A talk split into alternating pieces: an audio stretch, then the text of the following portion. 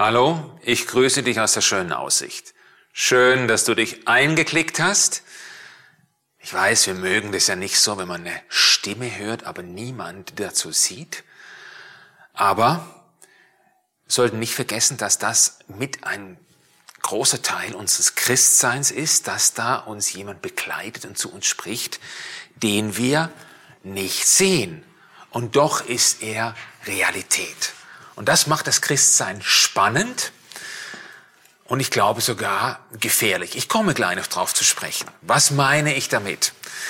Johannes 14, Vers 26. Da kündigt Jesus seinen Jüngern den Helfer an, den Heiligen Geist. Da sagt er, der Helfer, der Heilige Geist, den der Vater in meinem Namen senden wird, wird euch alles weitere lehren, euch an alles erinnern, was ich euch gesagt habe.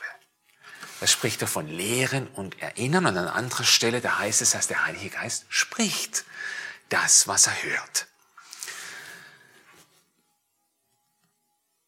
Dieses Sprechen ist natürlich speziell, weil es eigentlich, ich habe es akustisch nie erlebt und doch ist es da.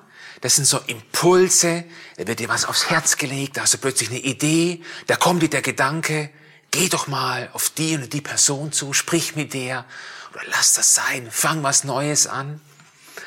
Ich nenne es gern diese feine, leise Stimme des Heiligen Geistes, die akustisch nicht hörbar ist und doch ist sie da und doch kann man sie tatsächlich wahrnehmen und unterscheiden von all den anderen Stämmen.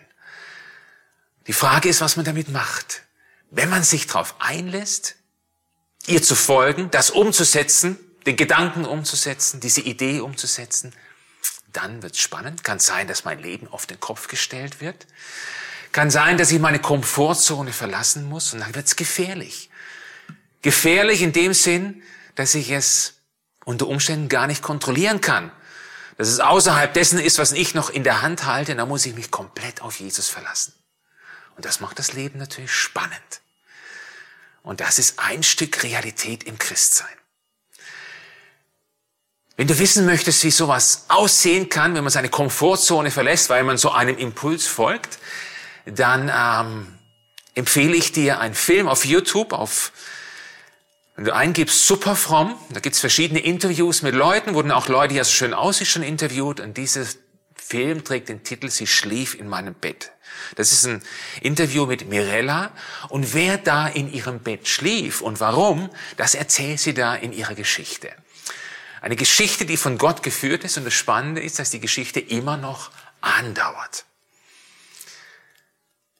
Also, wenn du merkst, dass der Heilige Geist zu dir spricht und was immer er spricht, er nimmt immer nur das, was er von Jesus hört, dann wünsche ich dir den Mut, dich darauf einzulassen und sei gespannt, was dann so alles passiert.